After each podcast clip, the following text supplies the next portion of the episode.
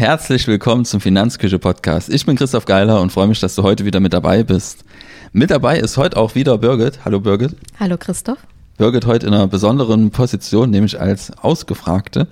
Es geht heute ähm, ja primär um dich. Genau. Mich interessiert immer, ja, wenn ich mit Menschen zusammenarbeite und auch wenn ich, also deswegen auch für die, für die Hörer sehr interessant, soll es zumindest sein, ähm, welche Motivation hat derjenige, der da eigentlich vor mir sitzt, beziehungsweise wem ich dazuhöre.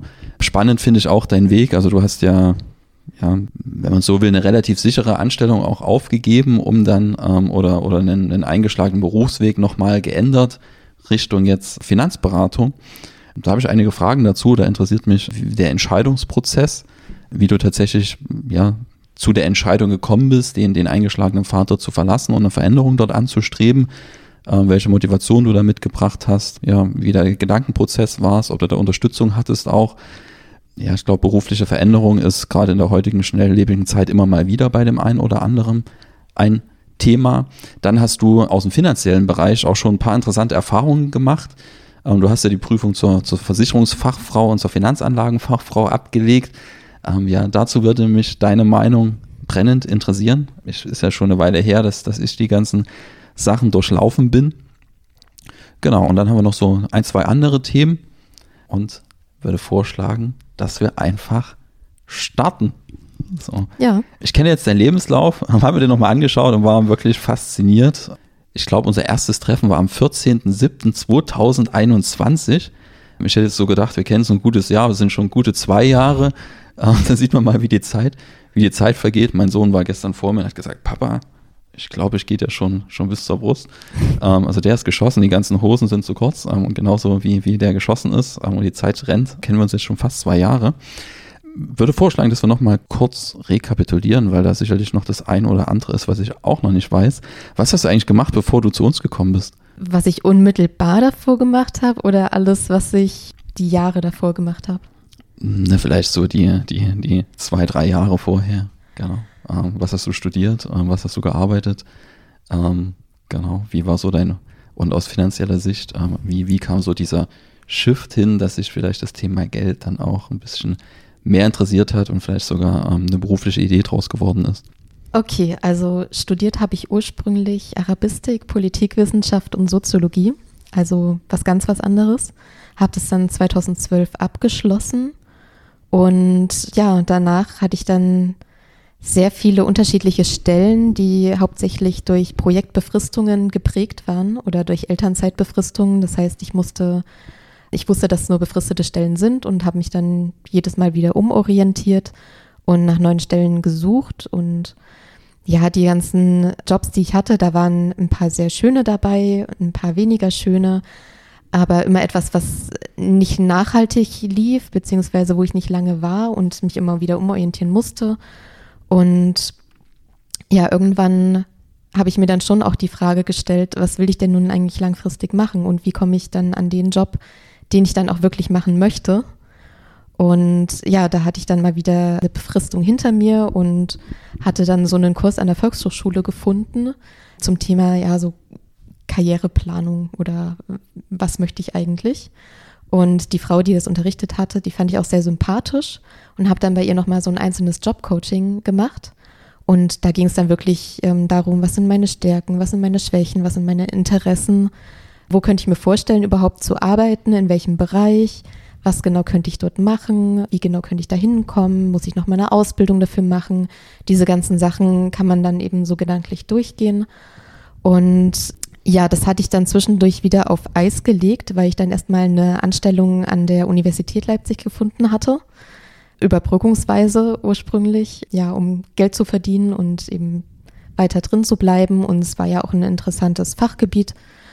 Und genau, da war aber wieder nur befristet und ja, habe mich dann innerhalb der Universität von einer befristeten Stelle zur nächsten gehangelt, aber es war, es war auch eine schöne Arbeitsumgebung, es war eine schöne Zeit, aber immer nicht so richtig das, was ich eigentlich machen wollte. Und da hatte ich dann eben wieder angefangen, mich mal ja tief damit zu beschäftigen, was ich wirklich will, was mich wirklich interessiert. Und ja, eines meiner Interessengebiete war schon ja seit Ende meines Studiums, hatte schon ein bisschen im Studium angefangen, so das Thema Wirtschaft und Finanzen, dass mich halt ja so gerade makroökonomische Themen haben mich immer ähm, fasziniert. Die ganze Finanzwelt fand ich immer ähm, interessant. Gerade ein Teil meiner Studienphase war ja auch geprägt durch die ähm, Weltfinanzkrise und das hat mich dann in unterschiedlicher Hinsicht geprägt.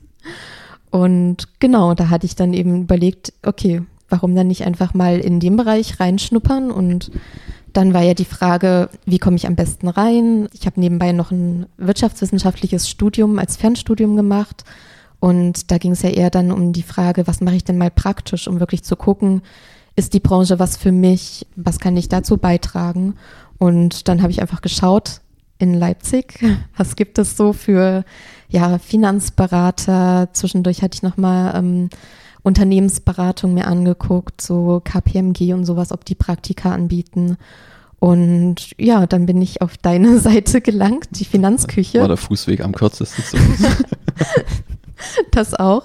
Aber es war einfach auch die Seite, die mich sofort angesprochen hat, die am sympathischsten rüberkam und die auch gleich auf Anhieb so Werte vermittelt hat, mit denen ich mich selber identifizieren konnte. Und ja, dann habe ich einfach den Hörer in die Hand genommen und bei dir angerufen. Du hast gesagt, die Weltfinanzkrise hat dich in mehrerer Hinsicht geprägt. Ähm, ja. Was meinst du damit? Naja, zum einen inhaltlich, also ich war ja währenddessen noch Studentin, das heißt, ich musste nicht während der Finanzkrise den Arbeitsmarkt betreten. Von daher ging es vordergründig erstmal darum, wie konnte sowas überhaupt entstehen. Man hat es ja live miterlebt, ähm, wie aus der Finanzkrise eine Wirtschaftskrise wurde und die ganzen Auswirkungen dann davon. Und ja, dass es dann eben auch nach dem Studium nicht einfach war, dann ähm, einen Job zu bekommen und schon gar keinen unbefristeten Job. Ja. Glaubst du wirklich, dass die, ähm, also ich, ich, muss ja jetzt, wenn du gesprochen hast, drüber nachdenken, das Sozial, du hast ja gesagt, du hast Arabistik, Sozialwissenschaften. Ähm, ich glaube, es liegt gar nicht so weit weg, ähm, was du jetzt tust, ähm, weil Geld ja auch ein sehr, sehr soziales Thema ist. Das merken wir auch immer in der Beratung, das spielt ja viel innere Einstellung mit rein. Von daher würde ich gar nicht sagen, dass es, dass es was ganz was anderes ist. Es ist vielleicht einfach ein Entwicklungsschritt in die, in die Spezialisierung rein. so, soziale Themen rum uns, rund ums Geld. Meine Frau äh, studiert auch Sozialwissenschaften. Was mir da hängen geblieben ist, ist Panoptikum, weiß gar nicht, ob du das kennst. Äh, ja, sag genau. mir was. Das ist das, äh, ich glaube, da hat sie das, das ist dieses Gefängnis, wo in der Mitte also wo, wo, das so gebaut ist, dass man halt von der Mitte aus, das wird da als Bild genannt, in, in alle quasi Zellen reinschauen kann. Und da ist manchmal gar keiner oben, der da reingucken kann, aber alle Insassen verhalten sich anders, weil sie wüssten, sie könnten beobachtet werden. Das ist mir das Finanzamt eingefallen, das könnte mich ja beobachten. Verhält man sich dann anders, wenn man weiß, da gibt es jemanden, der mich vielleicht irgendwann mal kontrolliert, ähm, obwohl er mich gar nicht kontrolliert. Ja, also so weit weg finde ich es gar nicht. Ja. Hat sich durch die, durch die jetzt letzten Jahre dein Blick auf das Thema Finanzen geändert? Ja, auf jeden Fall es war früher oft ein Stressfaktor für mich selber, weil ich aus einem Haushalt komme, wo immer der Eindruck vermittelt wurde, dass das Geld knapp ist. Und es hatte mich auch, hat mich sehr geprägt und auch lange noch ja, begleitet. Immer dieser Gedanke, ich habe zu wenig Geld, ich muss sparen, ich muss ähm, damit haushalten. Das hat sich dann ja in den letzten Jahren alles auch schon ein bisschen entspannt und jetzt auch nochmal durch so eine diese Finanzplanung, die auch gedanklich selber mal durchzugehen und so, ist da sehr viel Entspannung reingekommen. Und dann die zweite Sache mit Geldanlegen und Finanzmärkte, da wurde ich auch sehr geprägt. Das ist, also ich hatte immer den Eindruck, dass es eine besonders stressige Sache ist, dass man, dass man sehr viel Risiko eingeht, immer schauen muss, ähm, wie viel Geld habe ich jetzt verloren oder wie, was machen die Finanzmärkte, immer dranbleiben und gucken. Und das hat sich jetzt auch ähm, komplett eigentlich geändert. Ich meine, natürlich ähm, geht man immer noch ein Risiko ein, aber es gibt ja Mittel und Wege, um sich das so einzurichten, dass man wirklich eine langfristige Strategie hat, versteht, warum man die hat und wie sie funktioniert und dass man dann auch einfach dranbleibt und ja, es nimmt einen halt auch so ein bisschen den Druck dahinter. Ja. Was, was ich verstanden habe, ist in den, in den letzten Jahren geht das immer relativ ist alles. ähm, was viel, was wenig Geld ist und im Prinzip ja unendlich viel da ist. Ähm, es ist halt nur halt ungleich verteilt. Und darauf basiert auch unser System ein Stück weit. Also würdest du sagen, dass primär Entspannung in das Thema reingekommen? Das, ja, auf jeden Fall. Ja, das habe ich auch bei mir wahrgenommen, äh, wenn man, wenn man, ja, einfach, äh, es ist ganz oft eine Kopffrage, ob ich mir jetzt Geldsorgen mache oder nicht, weil im, ich wüsste jetzt nicht, dass ich der Kasse stand und kein Geld auf dem Konto hatte. Also im Prinzip hätte ich mir nie Sorgen machen müssen. Ich mache mir immer nur Sorgen, passt es in der Zukunft. In der Gegenwart passt es eigentlich immer. Ähm, ja. Und wenn man sich das so vergegenwärtigt, dann, dann kommt da zumindest bei mir schon ein Stück weit Entspannung rein. Ja, und man weiß halt auch, wenn man sich ein bisschen damit beschäftigt, was macht man vielleicht, wenn es knapp wird. Ja, also man hat halt mehr, mehr Handlungsoptionen. Du hast in den letzten Monaten ähm, ja zwei wichtige Schritte genommen. Ja. Die, die Versicherungsfachfrau, da hast du auch schon einen Artikelbeitrag ähm, veröffentlicht, hast, glaube ich, deinen ersten Solo-Podcast gehabt, ähm, wo, wo nur du gesprochen hast. Ähm, fand, fand ich sehr, sehr spannend und haben festgestellt, dass du eine Podcast-Stimme hast. genau. Also du hast auch mal beim Radio gearbeitet, wenn ich ja, richtig genau. im Kopf habe. Radio mhm. Lotte war es oder was war's? Genau, aus Weimar, war dann kurz nach dem Studium für zwei Jahre. Ja, aber nicht selbst als Sprecherin, oder? Nee, ich war in der Redaktion und habe nur ja, eins, zweimal moderiert. War auch stressig. Ja, war bestimmt spannende Erfahrung. Auf jeden Fall. Also es hat viel Spaß gemacht und ich habe mir auch viel mitgenommen. Ja. Genau, also du hast die Prüfung zur Versicherungsfachfrau, Finanzanlagenfachfrau abgelegt. Ja, ich, ich habe ja so meine, meine eine, eigene Einschätzung zu diesen, das sind ähm, vielleicht als Hintergrundwissen, man kann nicht einfach so sagen, ich bin jetzt Finanzberater oder Finanzberaterin, zumindest seit einigen Jahren geht das nicht mehr, vor zehn Jahren ging das noch. Dann konnte es quasi jeder machen. Und, und jetzt hat man so ein paar Hürden eingebaut. So, und wenn man jetzt zum Beispiel als Versicherungsvermittler, Versicherungsberater tätig werden möchte, brauchen die Prüfung zum Versicherungsfachfrau, dass man dort eben einen Schein hat. Und ähm, im Finanzbereich, im Anlagebereich ist eben die, die Finanzanlagenfachfrau. Du hast dich ja im, im Eigenstudium dann auch drauf, drauf vorbereitet. Also wir haben so ein Vorbereitungspaket gekauft. Ja, habe ich damals selber, selber nicht anders gemacht. Und würdest du sagen, dass die Prüfungen ein Qualitätsmerkmal sind, dass man sagen kann, okay, wer, wer sagt, ich bin Versicherungsfachfrau, Versicherung, äh, Finanzanlagenfachfrau ist gleichzeitig dann ein kompetenter Berater oder kompetente Beraterin oder äh, würdest du es eher verneinen? Ich würde das jetzt nicht so gleichsetzen.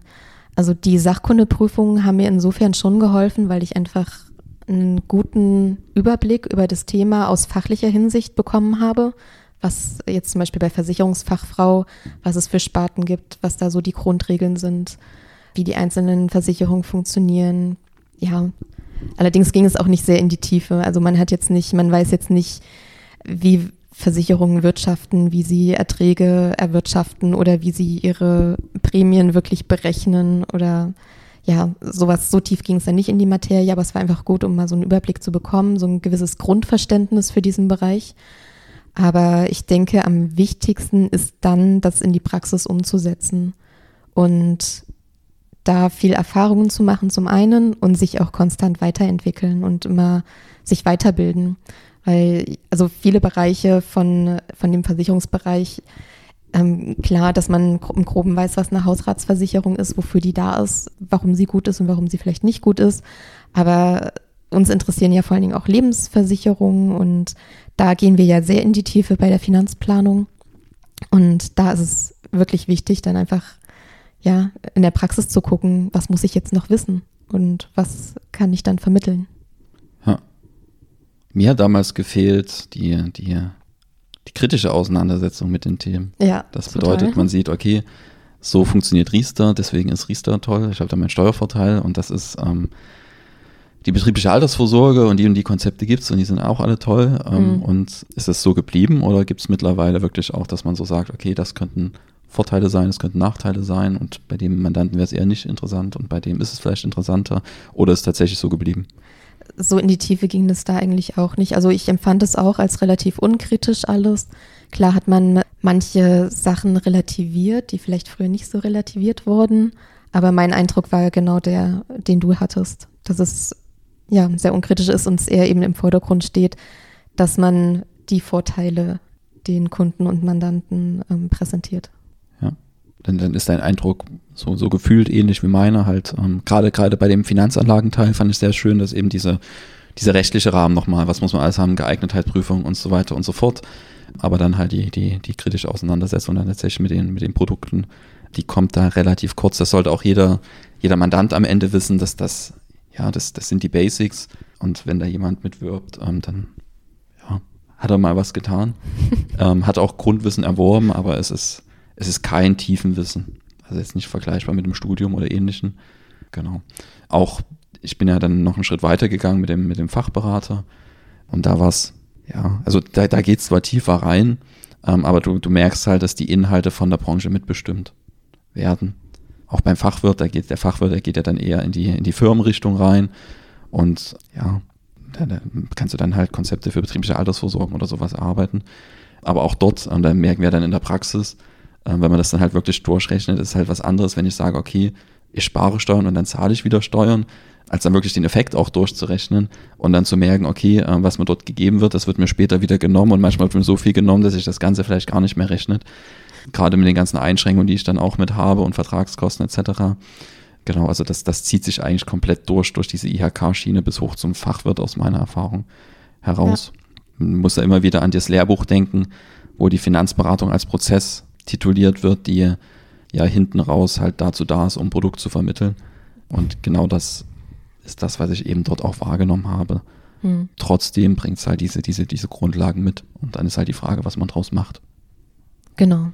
Ich weiß nicht, ob das nochmal ein Unterschied ist, ob man ähm, so einen Kurs dazu bucht, wo man ja von einem Menschen dann auch das äh, vermittelt bekommt.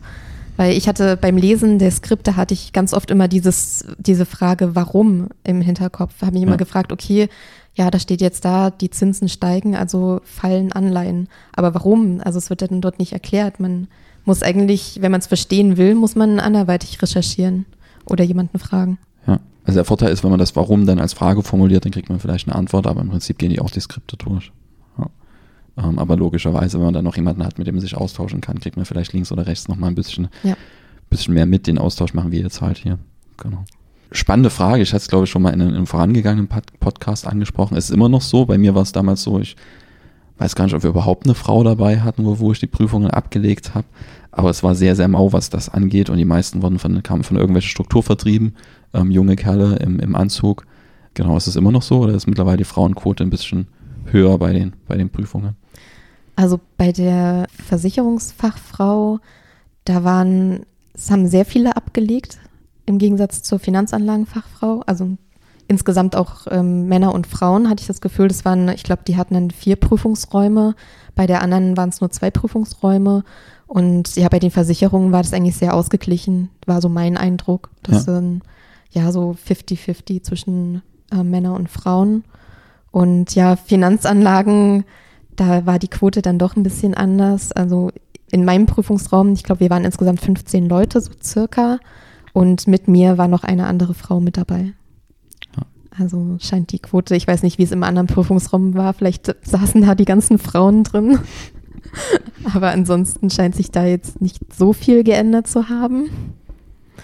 Aber also ich hatte auch mal versucht, so Statistiken zu finden, die einem tatsächlich das mal aufschlüsseln, gerade so spezifisch für Finanzanlagenberatung, habe ich nicht gefunden. Das Einzige, was man an Statistiken findet, ist eigentlich immer nur die Quoten von Personen in Spitzenpositionen. Also ja. wie viele Männer und Frauen sitzen jetzt in irgendeinem Vorstand eines großen Unternehmens oder so. Und ja, schade, dass es keine anderen Zahlen gibt, aber daran, ja, da ist, hat sich wohl in den letzten Jahren auch einiges gebessert, aber es ist gerade auch so eher bei bisschen über 10 Prozent Frauenanteil. Ja, also was, was mir immer hängen geblieben ist, ich hatte schon das ein oder andere Erstgespräch, wo mir eben gesagt wurde, ich habe eigentlich eine Beraterin gesucht. So. Gab aber keine. Ähm, hätte ich bis nach Berlin fahren müssen mhm. und ich wollte das persönliche Gespräch. Genau, wo man, wo man mal merkt, okay, ähm, Osten ist ja generell schon, wenn, wenn du eine, also ich denke mal, wenn du Finanzanlagenvermittler, jemand, der auf Provisionsbasis arbeitet, findest du noch die eine oder andere Frau, aber wenn es dann halt schon in die Nische reingeht, das heißt, Honorar ist ja immer noch in der Beratung eine Nische, mache ich mir nichts vor. Und dann halt noch eine Frau zu suchen in der Branche scheint immer noch ein Riesenproblem zu sein, zumindest wenn du jemanden haben willst, der vor Ort ist ähm, und eben nicht in Berlin wohnst, wo halt eine ganz große Stadt ist und, und das, das freut mich nochmal besonders, dass wir jetzt hier ausgeglichen sind, was, was die Geschlechterverteilung angeht.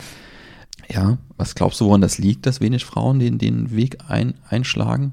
Und, und glaubst du, dass das sollte geändert werden? Provokativ gefragt, muss überhaupt geändert werden oder kannst du bleiben? Okay, woran könnte es liegen?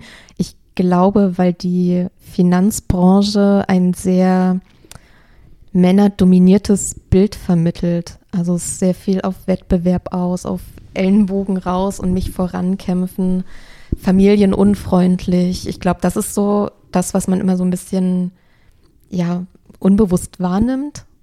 Und das schreckt natürlich viele Frauen ab, gerade Frauen, die dann natürlich auch eine Familie planen, die ja nicht die ganze Zeit irgendwie in so einen Konkurrenzkampf verfallen wollen, sondern einfach eine gute Arbeit leisten möchten. Und ich glaube, da an dem Bild könnte auf jeden Fall gearbeitet werden, weil ich hatte jetzt, also seit ich hier arbeite, war sowas überhaupt gar kein Thema. Also hier geht es überhaupt gar nicht um Konkurrenz oder irgendwas. Klar steht man mit anderen ähm, Unternehmen in Wettbewerb oder so, aber also es ist eigentlich ein sehr ausgeglichenes Arbeitsumfeld für mich persönlich. Aber ich kann mir schon vorstellen, dass es in anderen Unternehmen vielleicht weniger so ist. Ja, dass es da noch mehr auf Quoten und Kunden und vermittelte Produkte ankommt. Und ja, sollte sich auf jeden Fall in der Hinsicht auch was ändern. Also auf jeden Fall sollten mehr Frauen reinkommen. Vielleicht bringen die dann noch ein bisschen Entspannung. Ich weiß es nicht. Oder vielleicht muss sich die Branche, Branche erst von selber entspannen, bevor die Frauen kommen. Bedingt sich alles sicherlich gegenseitig. Aber ja. die Branche kann auf jeden Fall an ihrem Image arbeiten. Ja, alles klar, Auftrag erkannt. genau. Also ich finde es auf jeden Fall, merkt er auch, ähm, ja, kommen nochmal andere Perspektiven einfach rein. Ja, ist glaube ich auch, äh, gibt es ja mittlerweile Studien zu, dass glaube ich Unternehmen, die von Frauen geführt sind, vielleicht sogar erfolgreicher sind als die, die, die von Männern geführt werden. Genau, wobei ich die Geschlechterfrage immer gar nicht so, so entscheidend finde. Ähm, aber wenn man dann eben also das sage ich jetzt als Mann, aber wenn man eben von außen schaut und in so einem Prüfungsraum sitzt und nur Kerle sieht, dann, dann mache ich mir schon Gedanken, warum das jetzt so ist. Genau. Ja. Du bist ja jetzt schon eine Weile dabei. So, was, was, was sich mir ähm, als Frage gestellt hat, hast du das Berufsbild so erwartet oder, oder kam, sind da so ein paar Sachen, wo du sagst, okay, das hätte ich jetzt im Positiven wie im Negativen ähm, vielleicht, vielleicht anders gesehen? Ähm, du hast ja jetzt noch nicht ganz so viel selbst beraten, das würde jetzt ja Stück für Stück da mehr werden. Du hast aber schon so ein bisschen vom Alltag mitbekommen. Genau. Hm. Ja, gute Frage. Also ich glaube, so einen, einen, tiefen Einblick in die gesamte Branche habe ich noch nicht bekommen. Ist ja auch logisch. Ich meine, wenn man jetzt in einem Unternehmen anfängt, ja. dann lernt man natürlich erstmal das Unternehmen kennen. Ja, ich hatte eigentlich, glaube ich, gar nicht so große Erwartungen. Ich wollte einfach reinschnuppern und eben gucken, was überhaupt hier gemacht wird und was mich dann vielleicht erwartet und ob das wirklich was für mich ist. Weil ich das Thema so Beratung und ja, anderen Menschen zur Seite stehen war auch wichtig für mich, für einen weiteren Berufsweg. Und ich war einfach sehr positiv überrascht von der Art der Beratung. Also, dass Honorarberatung eher was für mich ist, war mir von vornherein klar, anstatt Provisionsberatung, wo es dann eben eher um die Produkte geht war für mich eben wichtig, dass es um die Mandanten geht und deren Wünsche. Und das habe ich, ja, wird ja hier eigentlich zu 100 Prozent gelebt. Und ja, die ganze Philosophie auch dahinter und die Vorstellungen, die vermittelt werden und wie man auch mit den Mandanten ins Gespräch geht und wie man die Beratung vollzieht, das war eigentlich sowas, wo ich gedacht habe, also wo ich nicht gedacht hätte, dass das ja so positiv ist.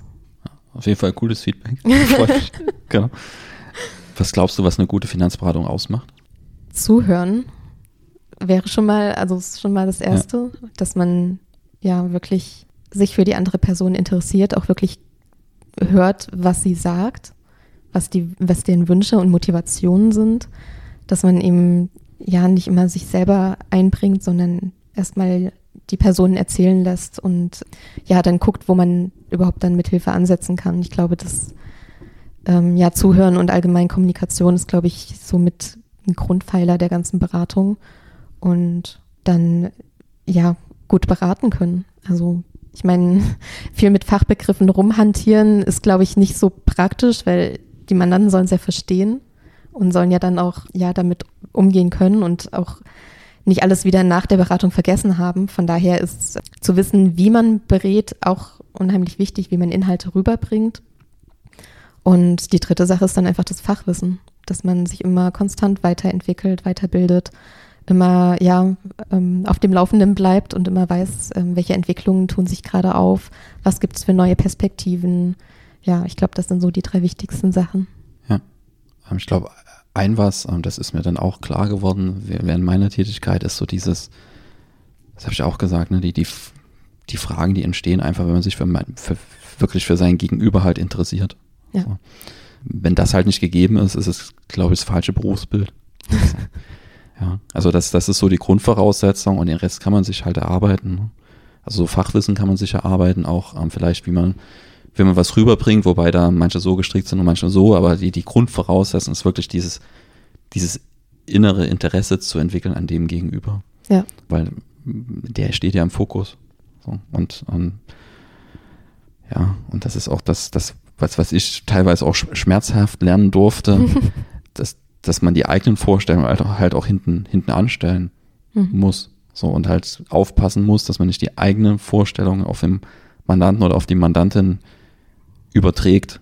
So sieht man ja auch, wenn man sich, sich ein bisschen damit beschäftigt. Häufig ist es so, dass die Geldanlage, also das, die, die, die Studien gibt es jetzt nur eine Geldanlage, lässt sich dann aber auf andere Bereiche übertragen, wo man halt jetzt bei der Geldanlage festgestellt hat, wenn Mandant und Berater zusammen ein Portfolio entwerfen, dann, dann passt das Portfolio besser zum Berater als zum, zum Mandanten. Und da muss man halt, halt ja, sehr, sehr hinterher sein und versuchen. Das, das geht halt nicht zu 100 Prozent, dass man die Welt nicht aus seiner Brille bewertet, aber so weit wie möglich ähm, sollte das eben gegeben sein. Genau. Ja. Genau. Jetzt sind wir, sind wir am Heute quasi angekommen. Ja. Und da hast, hast, die, hast, hast die ersten Beratungen gemacht, hast die Prüfungen. Ähm, was sind so die nächsten Schritte? Was erwartet dich so die, die, die nächsten Monate? Ja, noch mehr Beratungen durchführen. Also ja, viel selbstständige Beratung einfach machen und da viel dabei lernen und ja, meinen eigenen Stil vielleicht auch finden. Ja. Und ja, geplant ist ja jetzt erstmal ähm, Anlageberatung vor allem zu machen. Und dann kommt irgendwann die Finanzplanung dazu. Das wäre dann so die Königsklasse. Ja. Ist ja doch ein bisschen komplexer noch. Und ja, dann einfach gucken, vielleicht noch Webinare anbieten, um auch ja andere an dem Wissen teilhaben zu lassen das ist immer noch eine spannende Sache. Ja, ich glaube, damit bin ich in den nächsten Monaten ganz gut ausgelastet. Ja, auf jeden Fall cool, dass du da bist. Vielen Dank, vielen Dank fürs Interview. Gerne. Ja, damit sind wir am Ende angekommen. Bis zum nächsten Mal. Tschüss. Ciao.